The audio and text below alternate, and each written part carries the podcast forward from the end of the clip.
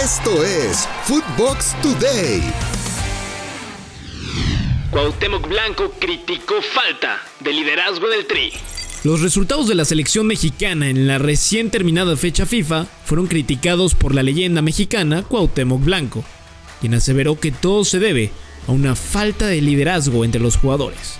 Escuchemos las palabras de Cuauhtémoc. Hay muchos jugadores con un gran talento, pero lo que les falta es comunicación.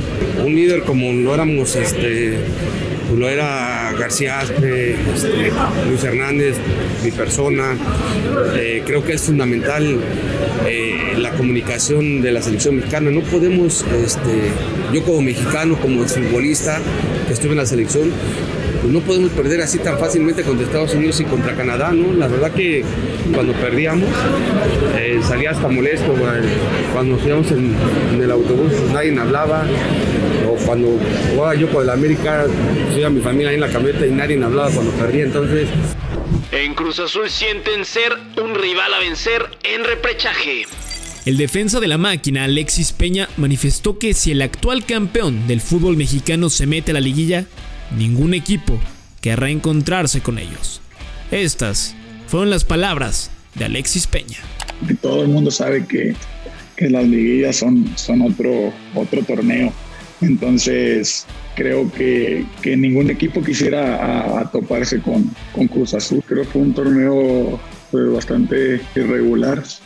Ya sea por una u otra cosa, creo que el torneo se queda atrás. Eh, eso es pasado y, y ahora está en nosotros en, poder avanzar a, los cuartos de final, que es por lo que, que, vamos a morir en la raya, que es una oportunidad de revancha. FIFA visitó el Estadio Azteca, que busca ser sede del Mundial 2026. La FIFA sigue en su recorrido por las distintas sedes que buscan albergar el Mundial de 2026 y ahora tocó turno al Estadio Azteca, que es uno de los tres inmuebles junto al Estadio Akron y el Estadio BBVA para el torneo y Claudia Sheinbaum, jefa de gobierno de la Ciudad de México, propuso a la FIFA que el Mundial se inaugure en el Coloso de Santa Úrsula. Manchester United incrementó sus ingresos gracias a Cristiano. Las incorporaciones de Cristiano Ronaldo, Jadon Sancho y Rafael Barán le dieron al Manchester United un aumento del 23% de sus ingresos, es decir, cerca de 105 millones de euros en el último trimestre. Sergio Ramos debutará este fin de semana con el París. Luego de superar la lesión con la que llegó Sergio Ramos al Paris Saint-Germain, el defensa español ya podrá tener sus primeros minutos con la escuadra parisina, cuando este sábado se midan al Nantes en la Ligue 1. Entrenador de Carlos Vela se queda sin equipo en la MLS.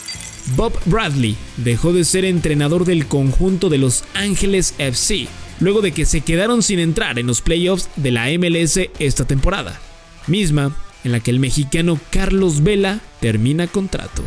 América explotó contra la selección de Perú por lesión de Aquino.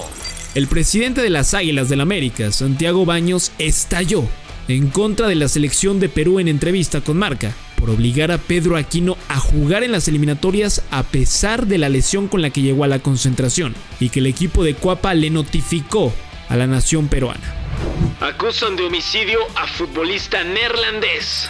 Quincy Promes, jugador del Sparta de Moscú y exjugador del Sevilla en España, fue acusado de homicidio por apuñalar a su primo en 2020 y podría enfrentar una pena de hasta cuatro años de cárcel. Esto fue Footbox Today.